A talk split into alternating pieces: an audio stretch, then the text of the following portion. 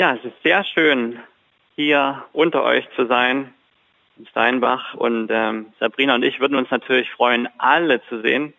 Aber das ist ja aktuell noch nicht komplett möglich. Oh, beziehungsweise ihr seht uns alle, aber wir wissen jetzt nicht genau, wer da hinter den Bildschirmen gerade versteckt ist oder in der Ecke spielt. Und ähm, ja, aber wie gesagt, die Einladung zu dem Athen-Nachmittag. Heute in der Predigt werden wir nur ganz kleines bisschen unsere Arbeit streifen. In dem, an dem Nachmittag soll noch viel mehr Platz dafür da sein. Und nur kurz zur Richtigstellung. Sabrina ist also nicht nur für Urlaub da, das, sondern äh, wenn man ehrlich ist, ist sie zum Beispiel, was das Sprachelernen angeht, viel engagierter gewesen und kann viel tiefere Gespräche auch vor Ort führen.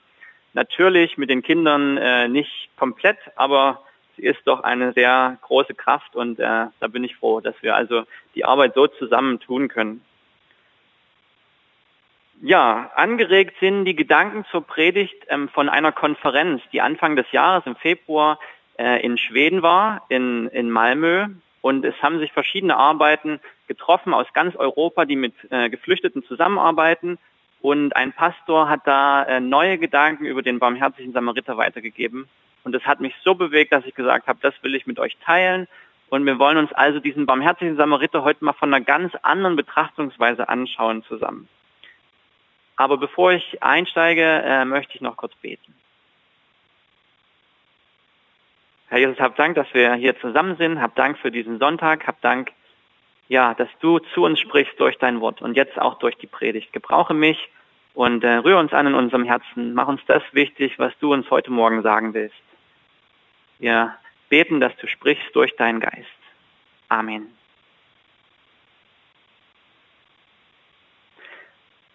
Ja, äh, das Thema der Konferenz war Radical Hospitality, radikale Gastfreundschaft. Und ähm, wie gesagt, die Geschichte hat mich neu erfrischt, obwohl sie alt ist. Und ich denke, das war das Beeindruckendste, die Themen da, ähm, neben Workshops und Gelegenheiten, sich gemeinsam auszutauschen. Und ähm, da gibt es vier, ähm, vier Blickpunkte, die wir also auf den Text werfen wollen. Und zwar äh, zu einen die Passanten, der Priester, der Tempeldiener, dann gibt es den Außenseiter, der vorbeikommt und hilft, der Samariter. Aber wir wollen auch auf den Verwundeten schauen und als letztes auf den Gastwirt. Kommen wir zum ersten, die Passanten. Versetzen wir uns in sie hinein in die Geschichte, in den Priester und in diesen Tempeldiener. Und ich möchte ein Alltagsbeispiel dazu nehmen. Ähm, stellt euch das mal vor. Stellt euch vor, stell dir vor, du bist auf einer Reise mit dem Auto. Und plötzlich siehst du von Weitem etwas auf der Straße liegen. Es ist eine Person. Du kommst näher mit dem Auto. Dieser Fremde braucht Hilfe. Er ist verwundet und bewusstlos Deine Kleidung ist zerrissen und bevor du länger nachdenkst, ist die, die Szene schon wieder an dir vorbeigezogen. Was macht das mit dir? Was machst du? Wirst du an der nächsten Möglichkeit umdrehen? Oder bist du gestresst, unter Zeitnot? Denkst du, wenn ich nicht weiterfahre, komme ich bestimmt in den nächsten Stau? Hast du Angst? Man liest ja immer mal, dass äh, es Banden gibt, die bewusst einen Köder auslegen und dann rauben sie dich aus. Denkst du darüber nach, ob gerade du helfen musst? Denkst du, andere werden sicher kommen und helfen?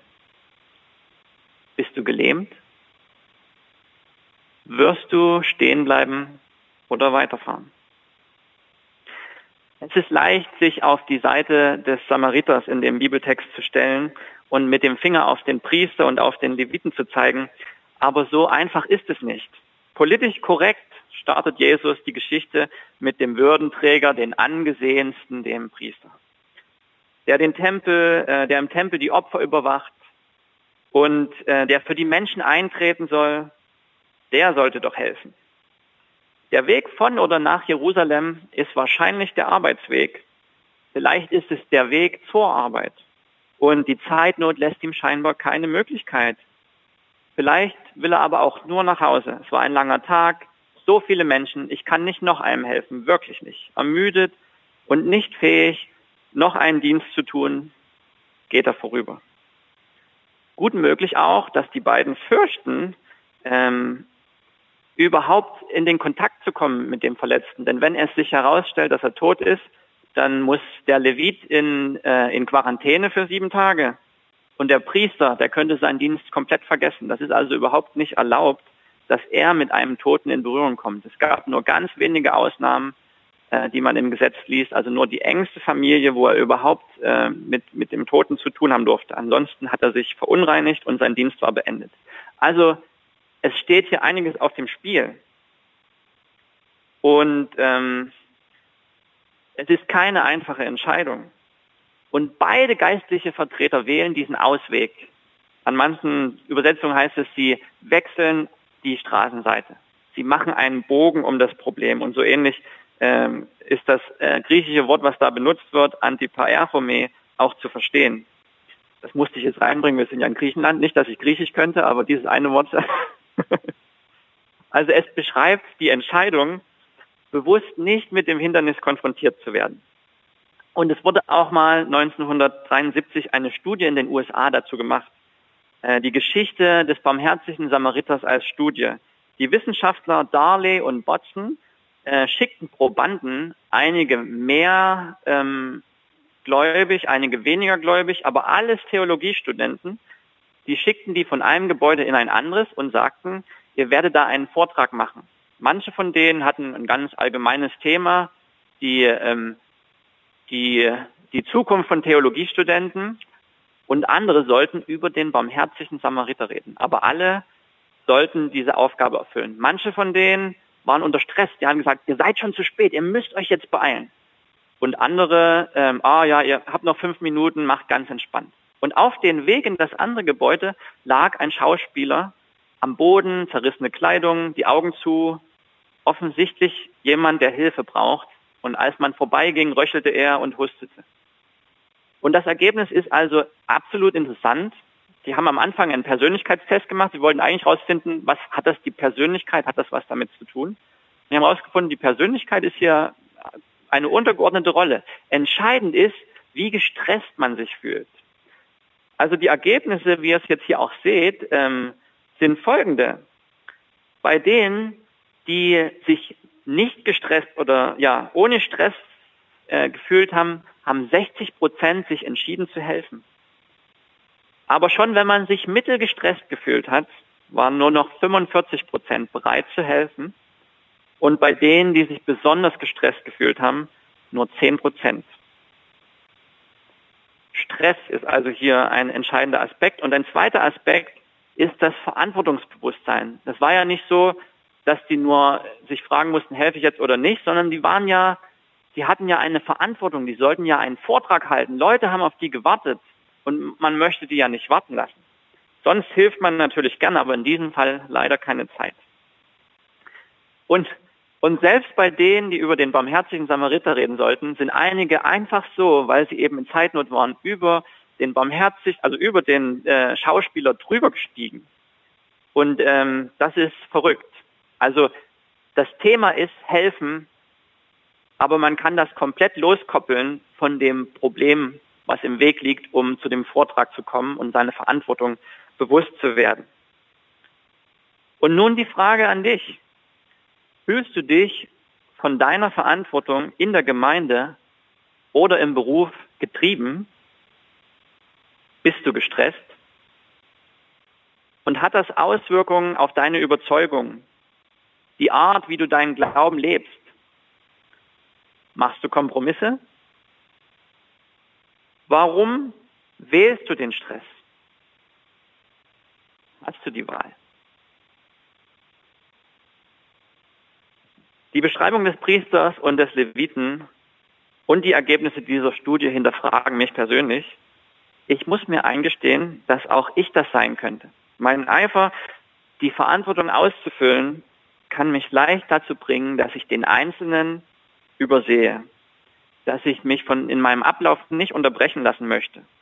Oder bei dem Beispiel mit der Autobahn, Dinge rauschen doch manchmal nur so an uns vorbei. Auch in der Zeitung, online oder dem Messenger, WhatsApp und Co. Während ich noch über die eine Nachricht nachdenke, kommt schon wieder die nächste rein und ich habe keine Zeit, das wirklich zu verarbeiten. Das ist keine böse Absicht, aber es ist ganz schnell, dass ich wieder vergesse, was ich gelesen habe und dass es nur so an mir vorbeirauscht. Und selbst die Zeit für ein schlechtes Gewissen bleibt oft nicht. Und es erinnert mich auch an die Jünger, diese Geschichte. Die fanden, dass für Kinder keine Zeit war. Jesus hatte Wichtigeres zu tun und sie wehrten die Eltern ab und sagten, bleib weg. Und Jesus sagte, lass doch die Kinder zu mir kommen. Wehrt sie nicht ab. Und es hält mir vor Augen, dass wer mit Jesus unterwegs ist, bereit sein muss, seinen Alltag und seine aktuelle Aufgabe zu unterbrechen. Unterbrechen zu lassen. Bin ich, bist du offen dafür, dass Gott unsere Alltagsmuster so durchbricht? Könnte es sein, dass ihm mehr an den kleinen Dingen gelegen ist und sich daran unsere ganze Liebe zeigen soll? Obwohl wir Menschen doch meistens nach den größeren Dingen Ausschau halten. Und deshalb müssen wir uns von Gottes Stimme leiten lassen. Und ich wünsche mir in solchen Situationen, kurz innezuhalten und die Offenheit zu fragen, ob das eine Unterbrechung ist, die für mich vorbereitet ist. Oder vielleicht müsste man es sogar umdrehen. Bete und frage bei ungewollten Unterbrechungen deines Alltags, ob das wirklich nicht Gott ist.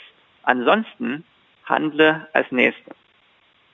Keine Verpflichtung ist so wichtig, als dass dich Gott nicht darin unterbrechen dürfte selbst wenn du auf dem Weg zum Tempel bist, selbst wenn du der Priester bist, selbst wenn du auf dem Weg zum Gottesdienst bist, selbst wenn du der Pastor bist.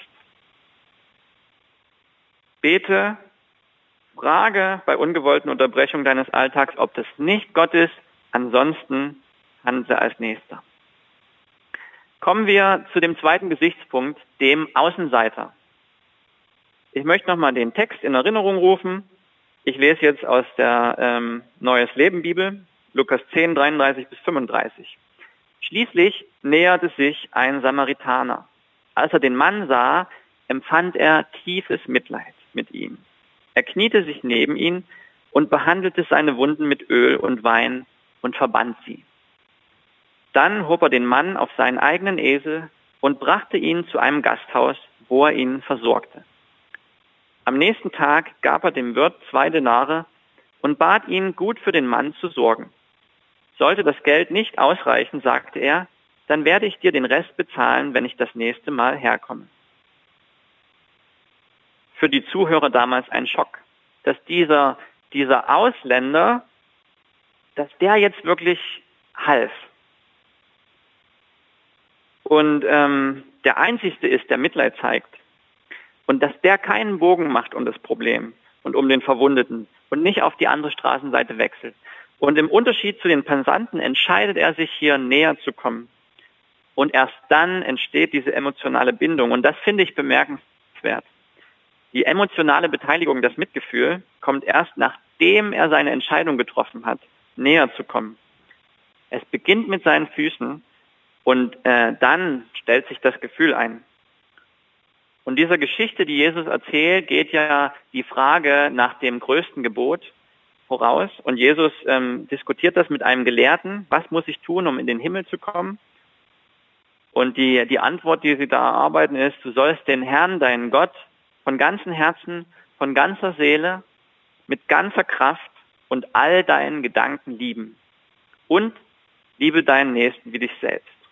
Und ich finde, in dieser Geschichte drückt sich die Liebe des Ausländers quasi in umgekehrter Reihenfolge aus. Es fängt an mit den Gedanken und er entscheidet sich, seine Reise nicht einfach fortzusetzen, sondern sich unterbrechen zu lassen. Er wechselt nicht auf die andere Straßenseite, sondern steuert auf den Verwundeten zu. Und er macht aktiv Schritte in die Richtung des Verwundeten. Und zuletzt, als er ihm nahe kommt, sich über ihn beugt, dann wird er berührt in Seele, und in Herz und er empfindet dieses tiefe Mitleid. Und dieses tiefe Mitleid bringt ihn dazu, alles, was er hat, einzusetzen, dem Verwundeten zu helfen. Er teilt sein teures, kostbares Öl und seinen Wein, um die Wunden zu behandeln. Er setzt seinen Esel ein, das heißt, er musste dann laufen und vielleicht auch einiges tragen, was vorher auf dem Esel war, um ihn zu dem Gasthaus zu bringen. Und er gab zwei Denare, das sind zwei Tageslöhne, zwei Tagesgehälter, um sicherzustellen, dass er gut versorgt ist. Das ist also nicht nur ein Penny hier, äh, mal sehen, wie weit du damit kommst, sondern er gibt alles. Er setzt sich voll ein und er verspricht sogar in der Zukunft Sorge zu tragen, wenn mehr benötigt ist. Er will wiederkommen und nach dem Rechten sehen. Und dieses Mitgefühl ist so, so umfassend, so berührend. Ähm, es zieht auch andere mit hinein, den Gastwirt hier in der Geschichte. Und es führt in, also es führt dazu, dass er sogar Verantwortung für die Zukunft übernimmt. Und in dieser Text fordert mich und kann euch deswegen herausfordern, das, was als richtig erkannt wurde, auch zu tun. Ob im Herzen schon berührt oder noch nicht. Wenn du weißt, dass jemand Hilfe benötigt und du kannst helfen, warte nicht erst auf die Emotionen, die dich antreiben. Geh und handle als Mitmensch. Das ist ein Wunderpunkt. Oftmals wollen wir heute erst im Herzen berührt werden, bevor wir anfangen, Schritte zu gehen. Für mich ganz eindrücklich, politisch gesehen, die Aktion, unbegleitete minderjährige Flüchtlinge äh, von der Insel Lesbos direkt nach Deutschland zu holen. Das ist ein gutes Anliegen, finde ich. Aber ähm, es bewegt uns deswegen so sehr, weil es um Kinder geht. Und es setzt Emotionen frei, wenn wir die Bilder sehen. Aber braucht es erst einsame Kinder oder Fotos von am Strand leblos liegenden Körpern, um uns begreiflich zu machen, dass hier die Menschlichkeit äh, in Gefahr steht? Bei diesem ganzen Thema Geflüchtete, dass wir da bereit sind oder in der Gefahr stehen, unsere Menschlichkeit aufzugeben? Dass etwas getan werden muss, egal was es uns vielleicht kostet? Und sind nicht auch bei der Frage des Familiennachzugs Kinder mit dabei? Nicht ganz so präsent in Fotos, aber ähm, da gab es ja auch Entscheidungen, dürfen Familien nachkommen oder nicht? Und wer sind die Leidtragenden von diesen Entscheidungen? Kinder. Oder ganze Familien, die wieder gehen müssen und aus ihrem Alltag, aus, äh, aus der Schule, aus dem Beruf wieder rausgerissen werden. Und wer ist da mit dabei? Kinder aber auch Erwachsene, Familien, alle sind betroffen. Und alle sind hilfs- und schutzbedürftig. Oder um es ein bisschen näher zu holen und vielleicht weniger politisch, aber genauso brenzlig, wenn man auf der Straße oder in Bus und Bahn äh, Menschen fremder Kulturen begegnet. Ein Reichtum, finde ich. Ein Lob darauf, dass wir es schaffen, gemeinsam zu leben. Und das ist ja auch das Ziel. Im Himmel werden wir in vielen Völkern und Nationen Gott gemeinsam anbeten. Da haben wir hier schon eine gute Trainingsfläche. Aber äh, man kann einfach ganz schnell sich zurückziehen, zumachen, denken, oh, wer ist das denn und wie sieht der denn aus und was spricht der für eine Sprache? Der hat jetzt bestimmt über mich hergezogen, ich habe es noch nicht verstanden. Es geht so schnell, dass man emotional sich zurückzieht und, äh, und überfremdet fühlt oder Angst bekommt. Und diese äußeren Dinge können das begünstigen. Und hier braucht es eine bewusste Entscheidung zu sagen, ich durchbreche diese Angst, ich lächle zurück und oft kommt dann auch das Lächeln zurück. Ähm, und ich, ich bin bereit, mich auf den anderen ein Stück einzulassen. Wer bist du? Wo kommst du her? Hast du Familie? Hast du Kinder? Was beschäftigt dich? Das sind Fragen, die wir also täglich in unserem Zentrum stellen. Und selbst da, selbst wenn ich das täglich mache, muss ich immer wieder diese Überfremdung ähm, overcome, muss ich die immer wieder sozusagen mich darüber hinwegsetzen und diese Fragen stellen und Leuten einfach persönlich begegnen wollen und die Distanz dadurch verkleinern. zugegeben, Sprache ist der größte Feind und deswegen versuchen wir, äh, Sprache zu lernen, Persisch in unserem Fall. Und ähm, wer hierher kommt, versucht hoffentlich äh, auch Deutsch zu lernen. Aber irgendwo trifft man sich in der Mitte, gell? Und mit Hand und Fuß ist vieles machbar. Ja, äh, ein letztes Thema und ich möchte es nur ganz kurz anreißen, weil ich glaube, ähm, die Zeit ist schon rennt. Ähm, aber genauso sehe ich das bei unserem Liebesbegriff. Auch da ähm, hat die Emotion so einen starken Stellenwert bekommen. Und wir sind bereit, Schritte zu gehen, ähm, wenn wir Emotionen fühlen. Und wenn, wenn Emotionen in der Ehe äh, verblasst, dann hört man manchmal Leute sagen, ja, wenn, wenn das nicht mehr da ist, was dann? Was willst du dann machen? Kannst nichts machen. Und ähm, und ich denke, in, auch in diesem Sinne ist das also, kann uns das äh, herausfordern zu sagen, okay, wenn Emotionen auf der Strecke geblieben sind, dann trotzdem liebe deinen Partner und deine Partnerin mit aller Kraft, mit aller Entschlossenheit. Erst recht, wenn das Gefühl weg ist. Und lenke deine Gedanken auf das Liebenswerte hin. Und wir haben da so einen Film, den wir zeigen, ähm, der nennt sich Fireproof. Ähm, ich glaube, der heißt auch im Deutschen so.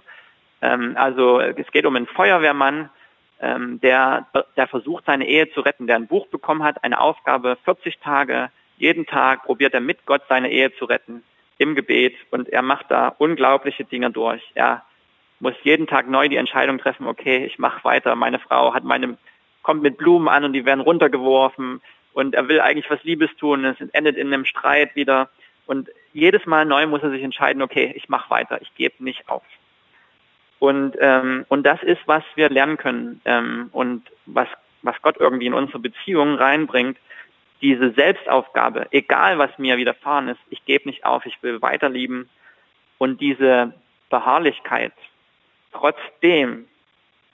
Und meine Eltern haben da einen Spruch in ihrer Küche und den haben sie zu ihrer Ehe bekommen und den geben sie immer zu Hochzeiten mit und den will ich euch mal zeigen. In einer guten Ehe braucht es vier Dinge geben, hergeben, nachgeben und niemals aufgeben. Und das, ähm, das denke ich, drückt es aus. Es ist ganz viel, ganz viel Entscheidung dabei und die Emotion stellt sich ein auf den Weg, wenn sie verloren gegangen ist. Aber es braucht diese bewusste Entscheidung. Ich will geben, ich will vergeben, ich will nachgeben und ich will niemals aufgeben. Und das ist wahr für die Ehe, aber das ist auch wahr für Freundschaften, die, die zerbrechen können, ähm, niemals aufgeben, immer wieder vergeben. Und ein weiterer Aspekt, der dritte in unserem Bunde, ist der Verwundete. Und wieder hat es mich überrascht, den Verwundeten mit anderen Augen zu sehen. Stellt euch nochmal äh, diese Geschichte vor mit dem Auto. Ihr seid auf einer Reise, aber diesmal seid ihr der Verwundete. Stell dir vor, du bist auf einer Reise mit dem Auto und hast einen Unfall. Dein Auto rollt ins Gebüsch. Du kannst dich mit Mühe befreien, bist aber verletzt und zu schwach. Mit letzter Kraft schleppst du dich in die Nähe der Straße, in der Hoffnung, dass dich jemand findet. Du schreist so laut du kannst, aber es hört dich niemand. Erschöpft, halb bewusstlos bleibst du liegen. Was machst du, während du wartest? Betest du? Hoffst du? Was ist, wenn keiner kommt? Gab es Momente in deinem Leben, wo du verwundet oder hilflos warst? Ist der barmherzige Samariter aufgetaucht?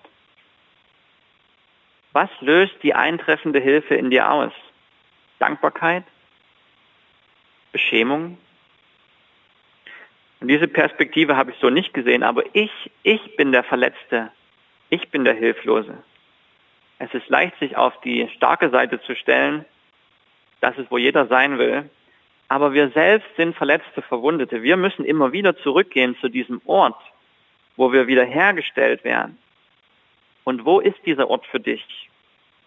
Heute Morgen, wenn du dich müde und ausgelaugt fühlst, wenn du dir denkst, ich kann nicht mehr, ich kann nicht noch einem helfen.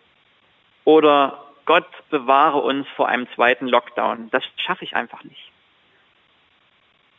Kennst du den Ort, wo du wiederhergestellt wirst? Wo deine Kräfte aufgefüllt werden?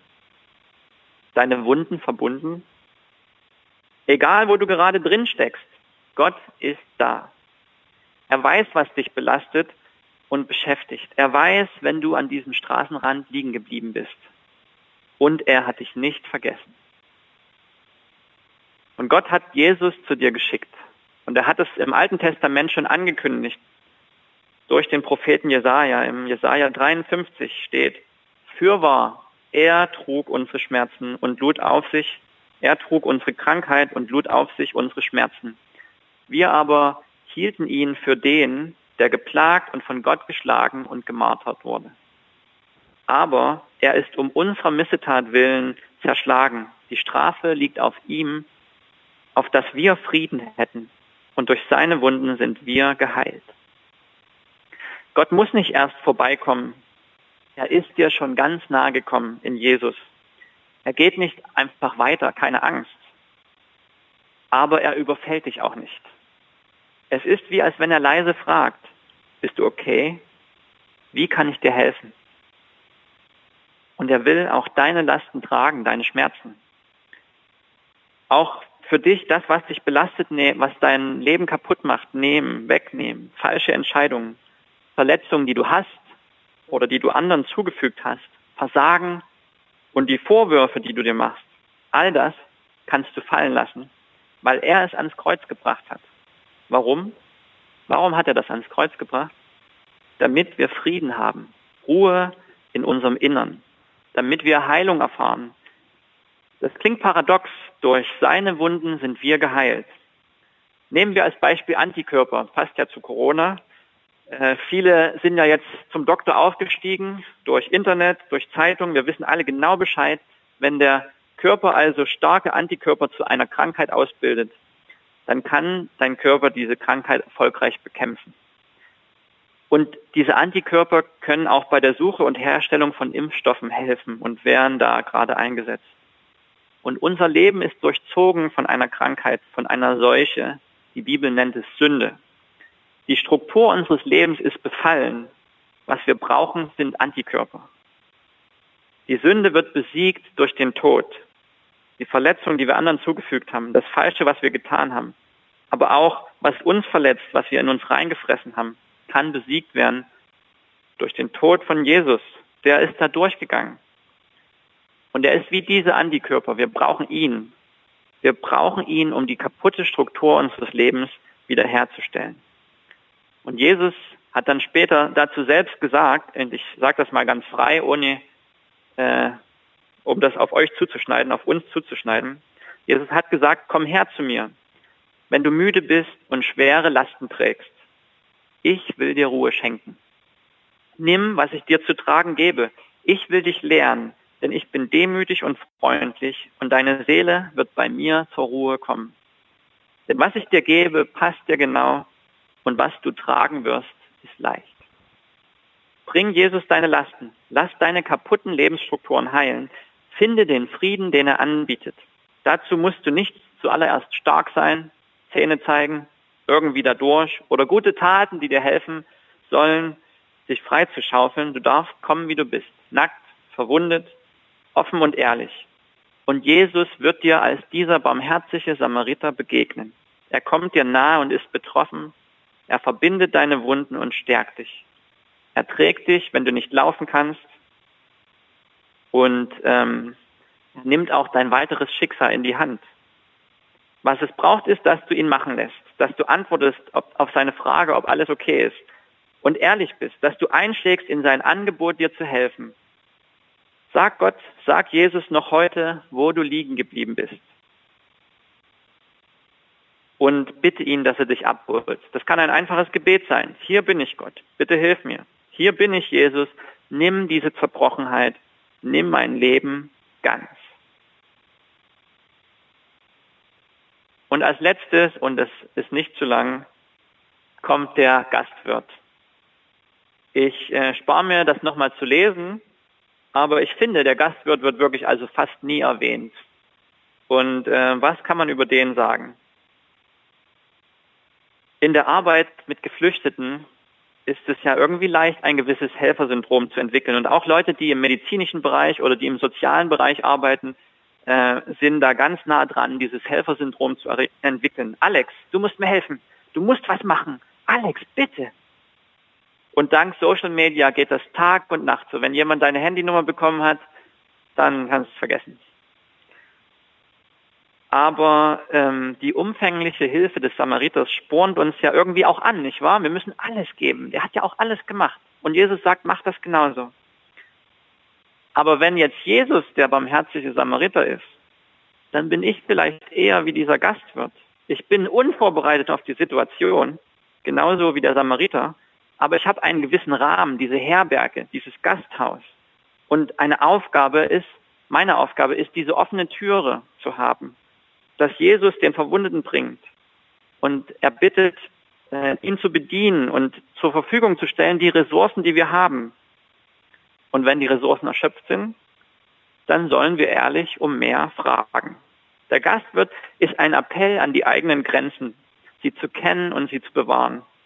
Und als wir als Team, äh, als wir als Team in Griechenland über Werte diskutiert haben, war mir das ganz wichtig, auch aufzunehmen, äh, gesunde Grenzen zu setzen. Unser Tag in unserem Zentrum hat ein Ende und unsere Einsatzwoche hat ein Wochenende. Und ich darf meinen Messenger auch mal ausschalten und ihn ignorieren und Pause machen. Letztlich sind die uns anvertrauten in Gottes Hand. Und da müssen wir sie auch regelmäßig wieder hinlegen. Und dieser Pastor in, in, in Malmö äh, hat dazu ein Gebet formuliert, was ganz klasse hilft und diesen Blickwinkel einnimmt. In diesem Gebet sagte er, Gott, ich habe getan, was ich konnte. Die Menschen, die sich mir anvertrauen, ich lege sie in deine Hände zurück. Ich gehe jetzt schlafen, du bist immer noch für sie da. Es ist Gottes Geschichte, in der wir nur eine kleine, eine winzige Rolle spielen. Und wir wollen Gott nicht die Schau stehlen. Ein Helfersyndrom oder die Vorstellung, dass nur ich helfen kann, bringen mich aber in Konkurrenz zu Gott. Das Gegenteil schafft eine gewisse Gelassenheit. Ich übernehme gerne den Teil, für den ich Ressourcen bekommen habe, aber dann muss ich warten, bis Gott sich um den Rest kümmert oder mir neue Ressourcen zur Verfügung stellt. Und manchmal ist das, das, ähm, das Beste, was du tun kannst, um Gott zu ehren, gesund schlafen. Ich komme zum Schluss. Wir haben uns die verschiedenen Akteure der Geschichte angeschaut und ich hoffe, dass Gott sie gebraucht hat, um in, in unser Leben reinzusprechen. Da waren die Passanten ähm, und die Frage, bist du offen dafür, dass Gott deine Alltagsmuster so durchbricht? Bete und frage bei ungewollten Unterbrechungen, ob das nicht Gott ist. Nein, bete und frage bei ungewollten Unterbrechungen, ob das wirklich nicht Gott ist. Ansonsten handle als Nächster. Keine Verpflichtung ist so wichtig, dass Gott dich nicht darin unterbrechen darf. Dann die Außenseiter, der Außenseiter. Wenn du weißt, dass jemand Hilfe benötigt und du kannst helfen, warte nicht erst auf die Emotion, die dich antreibt. Geh und handle als Mitmensch. Und auch auf die Beziehung, auf die Partnerschaft hin. Hier Dinge geben, hergeben, nachgeben und niemals aufgeben. Dann der Verwundete. Kennst du den Ort, wo du wiederhergestellt wirst? Wo deine Kräfte aufgefüllt werden, deine Wunden verbunden? Bring Jesus deine Lasten, lass deine kaputten Lebensstrukturen heilen. Finde Frieden, den Frieden, den er anbietet. Komm so, wie du bist, nackt, verwundet, offen und ehrlich. Und Jesus wird dir als der barmherzige Samariter begegnen. Und schließlich der Gastwirt. Letztlich sind die uns Anvertrauten in Gottes Hand und da müssen wir sie regelmäßig wieder hinlegen. Ich habe getan, was ich konnte, die mir anvertrauten. Gott, ich lege sie zurück in deine Hände. Und ich möchte zum Abschluss beten mit uns zusammen.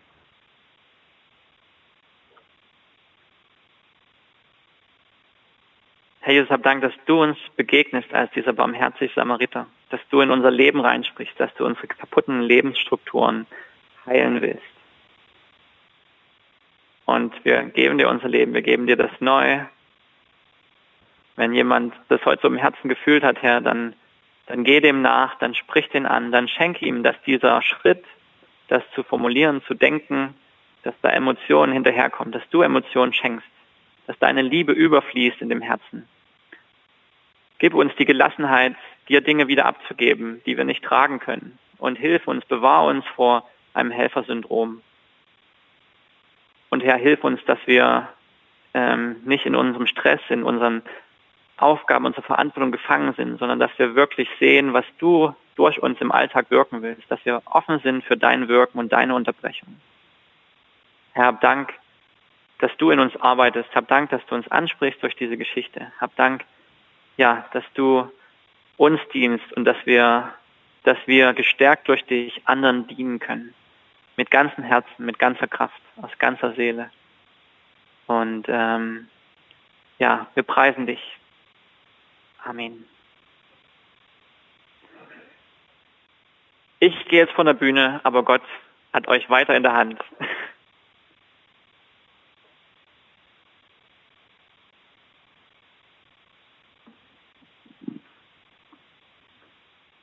Alex, ich danke dir, dass du dich hast gebrauchen lassen und uns äh, die Geschichte des barmherzigen Samariters einfach nochmal ganz neu von einer anderen Perspektive nahegebracht hast. Ich wünsche euch als Familie Gottes Segen für eure Arbeit. Ich denke, dass das auch immer wieder eine Geschichte ist, wo wir lernen können, wo wir auch neu ins Nachdenken und ins Innehalten kommen können.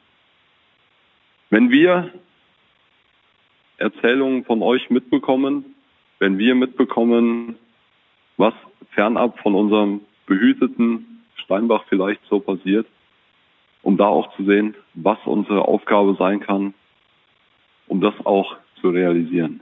Ich danke dir dafür, dass ihr euch auf den Weg gemacht habt und wünsche euch da alles Gute. Für uns als Gemeinde hast du uns herausgefordert, innezuhalten und zu gucken, wer ist unser Nächster. Und ich glaube, dass wir da, und jetzt nochmal die Einladung für den 15. August, einfach auch lernen können, wie praktisch einfach nächsten Liebe, nächsten Betreuung auch aussehen kann. Du hast uns heute erzählt von Wäsche waschen, äh, ich nenne es mal mit meinen Worten, von Kochen, von einfach Dasein. Und genau das sind die Punkte, die ihr als Familie in Athen erlebt. Und ich glaube, dass es da für uns auch nochmal ganz gut ist, von euch noch mehr zu erfahren und zu sehen, was auch unsere Aufgabe sein kann. Ich danke dir dafür und wünsche euch alles Gute und Gottes Segen. Ich weiß gar nicht, wie lange ihr in Deutschland bleibt. Bis, bis zum 22. August, das heißt äh, eine Woche nachdem ihr uns hier das nahegebracht habt. Ja. Vielen Dank dafür. Ich habe ein weiteres Lied raussuchen lassen und äh, das ist ein unbekanntes Lied, zumindest für mich war das so. Wir hören es wieder über YouTube und wieder die Aufforderung die, oder die Einladung, singt fleißig in euren eigenen Wohnzimmern mit.